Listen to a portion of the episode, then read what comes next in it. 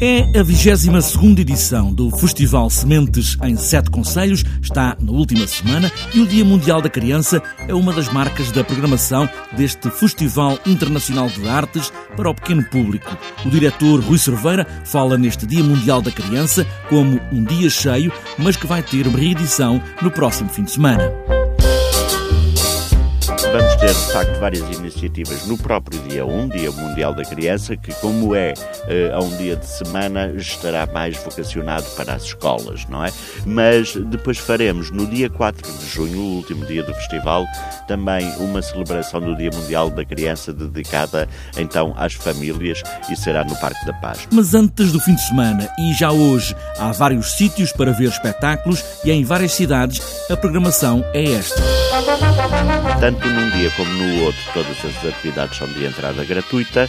Eh, no dia 1 de junho, para além de termos, eh, vamos ter atividades em Almada, no Barreiro, na Moita e em Montemoro Novo.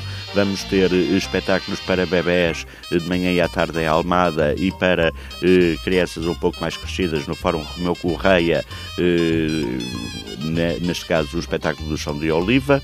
No Barreiro vamos ter também o Zué Tuntum, a Companhia do Porto, e na Moita e em Montemoro Novo, um espetáculo de uma companhia que já veio várias vezes ao festival e que eh, de Bilbao e que são os Markelinha, eh, com um espetáculo de rua eh, muito interativo em que o público pode participar do espetáculo. As sementes deste festival espalham-se por vários conselhos da margem sul do Tejo, Almada, Alcochete, Barreiro, Moita, Montemoro Novo, Seixal e Sesimbra, com um programa não só com teatro, mas com todas as artes para os miúdos. Dança, o circo, as marionetas, as artes plásticas, o cinema de animação, enfim, tudo o que se faz a pensar neste público eh, e, e, e, tudo o que de bom se faz a pensar neste público. 22 edições do Festival Sementes. Muitas das crianças que foram aos primeiros festivais já levam agora os filhos. São as sementes a germinar em arte.